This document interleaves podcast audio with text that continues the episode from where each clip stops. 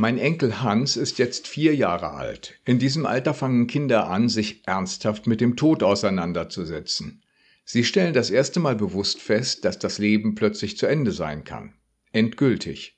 Oder geht es vielleicht doch irgendwie weiter? Im Himmel zum Beispiel?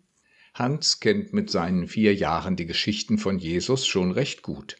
Er hat eine Kinderbibel. Und außerdem ist sein Vater Theologe. Mit dem tauscht er sich natürlich aus und manches reimt er sich in seinem kleinen Kopf auch selbst zusammen.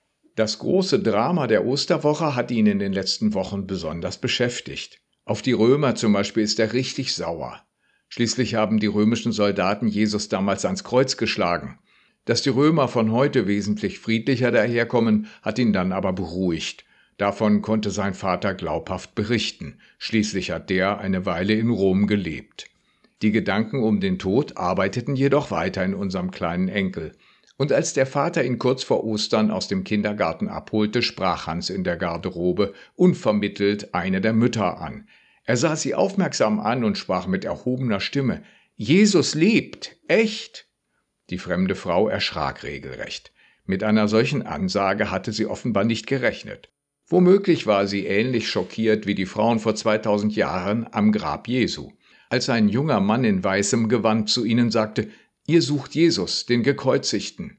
Er ist auferstanden, er ist nicht hier. Die Bibel erzählt, dass die Frauen damals geflohen sind. Zittern und Entsetzen hatte sie ergriffen. Die junge Mutter aus München hielt immerhin stand.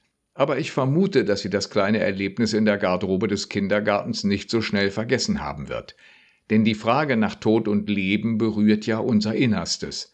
Wenn ein Vierjähriger so ein wuchtiges Bekenntnis zur Auferstehung ablegt, das geht schon unter die Haut. In der Bibel heißt es im Hebräerbrief, Christus erlöste die, die durch Furcht vor dem Tod im ganzen Leben Knechte sein mussten. Was für ein tiefsinniger Satz.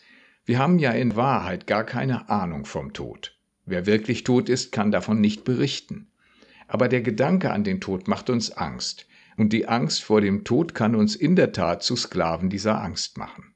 Die Ostergeschichte will uns befreien. Sie sagt, der Tod hat nicht das letzte Wort. Wer stirbt, geht in ein neues Leben. Es wird anders sein als alles, was wir kennen. Und es wird gut sein. Viel besser, als wir uns vorstellen können. Den Kern der Ostergeschichte hat mein kleiner Enkel Hans ergriffen. Und ich wünsche ihm, dass er ihre befreiende Kraft erfährt, denn Christus hat alle Todesangst von unseren Schultern genommen. Echt.